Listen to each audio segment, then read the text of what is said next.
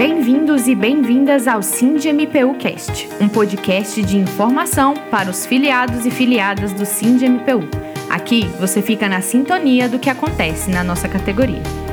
No Sind MPU, a gente tem orgulho de falar de histórias de luta. E hoje a nossa conversa será sobre uma das nossas maiores vitórias, o reajuste de 13,23% sobre os vencimentos dos servidores do Ministério Público da União e do Conselho Nacional do Ministério Público. Essa batalha começou em 2003, quando o governo federal concedeu um reajuste diferenciado aos funcionários públicos federais com o objetivo de beneficiar aqueles que recebiam as menores remunerações. Foi então estabelecido um valor de R$ 59,87 a todos os servidores públicos federais, o que representou o percentual apenas de 1% para as carreiras do MPU e CNMP. Por isso, em 2009, o SINDMPU entrou com uma ação judicial pedindo a incorporação dos 13,23% aos vencimentos dos servidores. Tudo indicava que o caminho a trilhar seria difícil, mas não desistimos nem por um momento.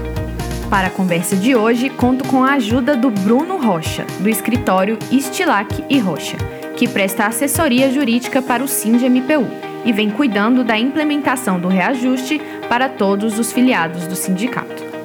Primeiramente, uh Gostaria de agradecer a oportunidade de estar aqui com você. Como você mesmo passou, eu sou Bruno Rocha, especialista em direito sindical, sócio do Estilac Rocha Advogados, que presta assessoria ao SINDMPU há, há mais de sete anos, trabalhando em prol de todos os servidores, aos filiados. E aí hoje nós temos uma atuação na representação coletiva, em ações coletivas com o sindicato e também, uh, para aqueles que não sabem, estamos escutando aqui pela primeira vez, nós também temos cinco ações individuais de caráter pessoal que não sejam vinculadas ao exercício da profissão, cinco ações sem custo aos servidores, apenas com os custos judiciais, mas o escritório todo pago pelo SINDMPU. Então é mais um benefício que o, que o próprio sindicato fornece a todos os servidores, aos seus filiados. Então, se ainda não conhece o nosso trabalho, se ainda não conhece essa parte do SINDMPU, esse trabalho que é desenvolvido, por favor, se filie e venha nos conhecer. Então, já, já para poder entrar um pouquinho nesse, nesse assunto, como você citou, nós temos a lei aí 10.698 de 2003, que ela instituiu a VPI, e quem instituiu foi o Poder Executivo. Dentro dessa situação, quando ele institui, ele institui um valor fixo.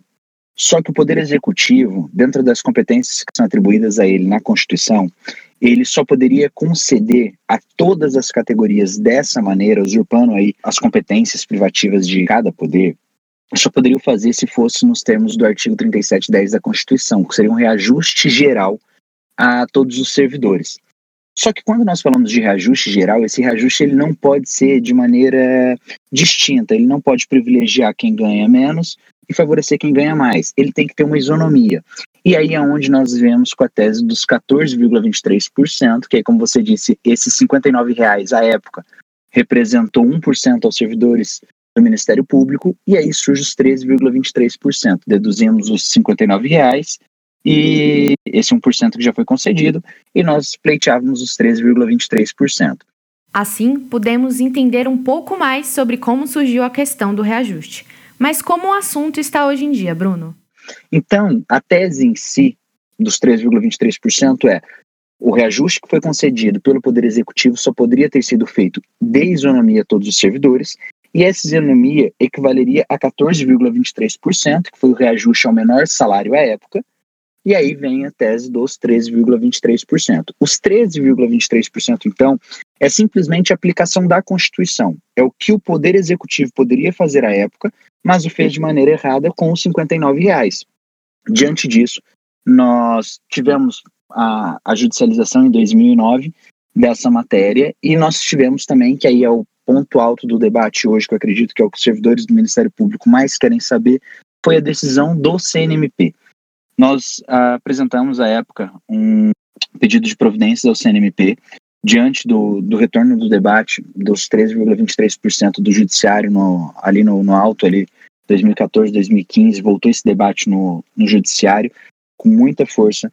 Nós fizemos o protocolo desse, desse procedimento, esse pedido de providências no CNMP, e lá nós nos sagramos vitoriosos com a relatoria do Dr. Walter Agra, concedendo a implementação dos 13,23% a todos os servidores do Ministério Público da União, do CNMP e da Escola Superior do Ministério Público, concedendo a implementação e o pagamento retroativo desse valor aos últimos cinco anos. E aí, desde então, viemos nessa, nessa luta para realizar o pagamento. 2015, o ano inteiro foi para nós conseguirmos o, o pagamento pelo próprio administrativamente, né, pelo Ministério Público da União.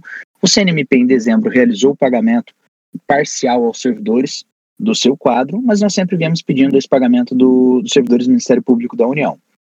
Nesses pedidos, nós sempre pedíamos, diante da ausência orçamentária do Ministério Público, nós sempre pedíamos a verba complementar ao Executivo, requerendo deles aí uma verba suplementar para realizar o pagamento do, do direito reconhecido ali no, no, no CNMP. Diante disso, nós fizemos um, diversos pedidos, reuniões com a Secretaria-Geral. No ano de 2015, pedimos a, a época, a, atual, o atual Ministério da Economia, né, nós encaminhamos alguns ofícios também, o próprio Ministério Público encaminhou alguns ofícios, e solicitando essa verba suplementar. E nós não obtivemos êxito no pagamento administrativo à época. Em abril de 2016, mais de oito meses aí após a concessão do, dos 13,23% no CNMP, nós fomos surpreendidos com um mandado de segurança da AGU no Supremo Tribunal Federal e aí foi concedida uma liminar pela ministra Carmen Lúcia, suspendendo a decisão administrativa concedida pelo CNMP. E, e aqui eu coloco surpreendidos porque a própria AGU e aí qualquer mandado de segurança, quando você vai impetrar, você tem 120 dias do ato coator para poder impetrar. Nesse caso, nós estávamos com um mandado de segurança com mais de oito meses após a decisão do Conselho Nacional do Ministério Público. A ministra Carmen Lúcia, do Supremo Tribunal Federal, suspendeu o pagamento da diferença de 13,23% a servidores do Ministério Público da União. A liminar, concedida a pedido da União, suspende decisão do Conselho Nacional do Ministério Público, que estendeu administrativamente o benefício aos servidores. A ministra destacou que o tema é controverso e lembrou que o ministro Gilmar Mendes concedeu liminares para suspender o benefício de servidores da Justiça do Trabalho e do Ministério da Cultura. O pagamento da diferença fica suspenso até que o plenário do Supremo Tribunal Federal analise o caso. Esta foi a edição do dia 6 de maio de 2016 do Jornal da Justiça, sobre a decisão da ministra Carmen Lúcia. Só que ainda mais surpresas estavam por vir. Então, diante desse lapso, nós sempre entendemos que ele sequer deveria ter sido conhecido, quanto mais ter uma liminar suspendendo a decisão administrativa do CNMP. Mas, diante dessa postura, diante de todos os demais ofícios que foram encaminhados para a União que nós tínhamos aí eles em mãos, o AGU, quando nós argumentamos a impossibilidade de conhecimento do seu mandado de segurança, ela informou que só obteve conhecimento da decisão administrativa do, do CNMP em janeiro de 2016. Daí ela teria capacidade postulatória em abril, teria, estaria dando prazo de 120 dias.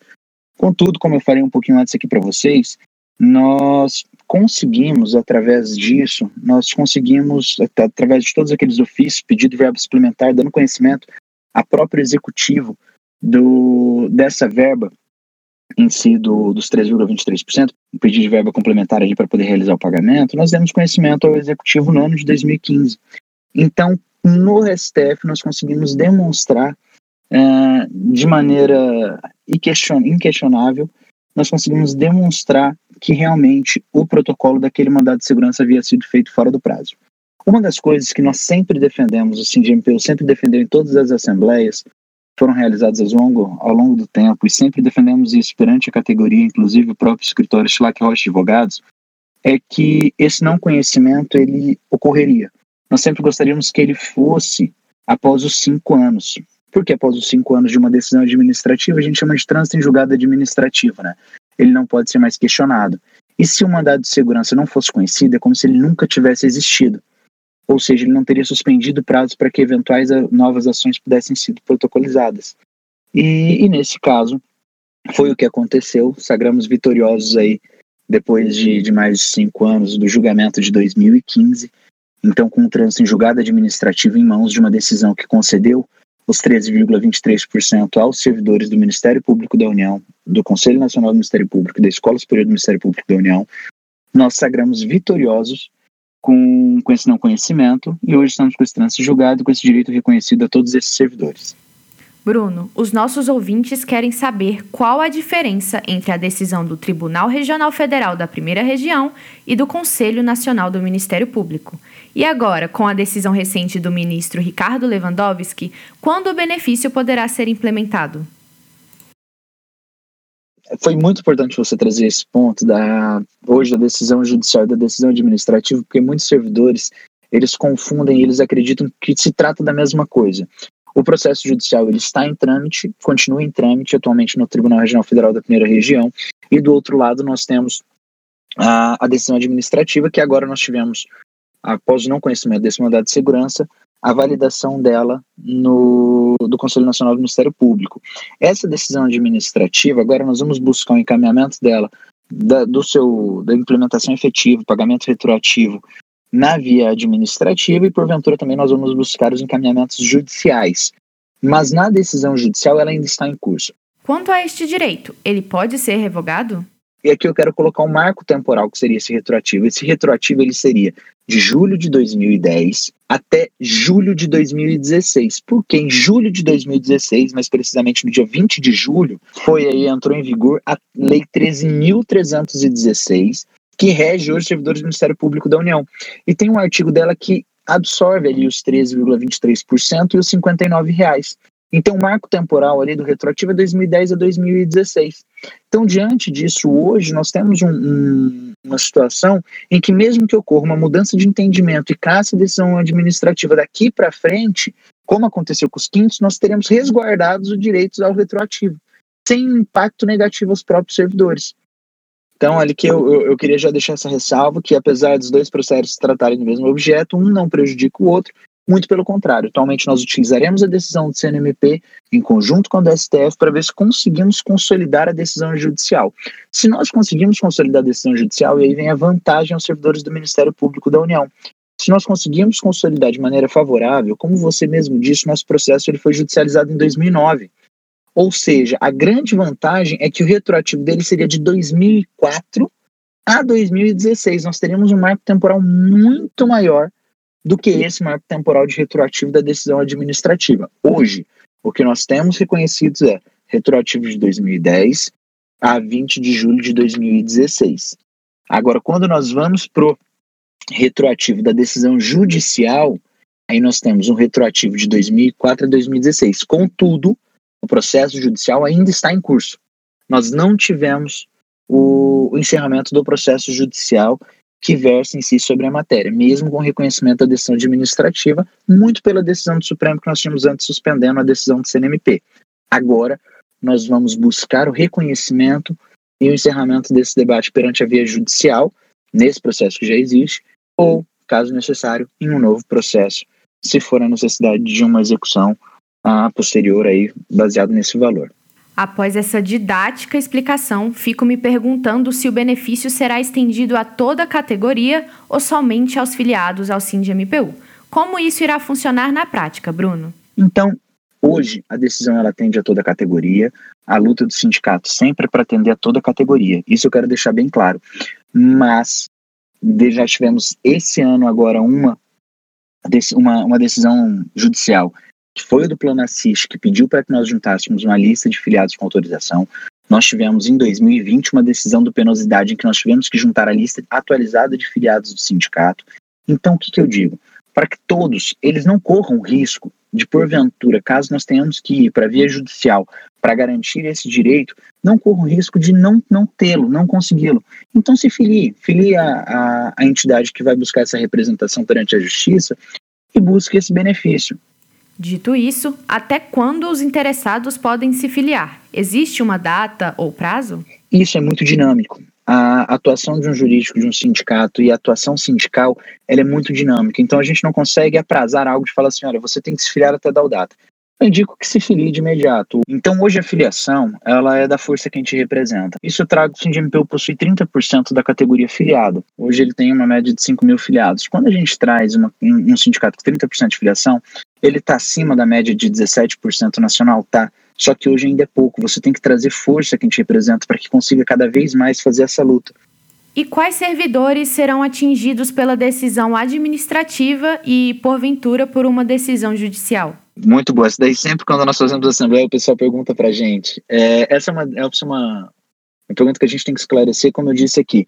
Nós temos um marco temporal 20 de julho de 2016, que quando entrou em vigor a Lei 13.316 de 2016 dos servidores do Ministério Público, ocorreu a incorporação da VPI e, consequentemente, de qualquer outra verba que, que decorra dela. Nesse caso, eles fizeram deixar claro os 13,23%, se foi reconhecido judicial ou administrativamente. Então, essa decisão administrativa judicial, ela só atinge os servidores que ingressaram no Ministério Público da União até o dia 20 de julho de 2016. Se o servidor ingressou depois dessa data, a decisão não o atinge, tanto administrativa quanto judicial. Por quê? Porque ocorreu a incorporação.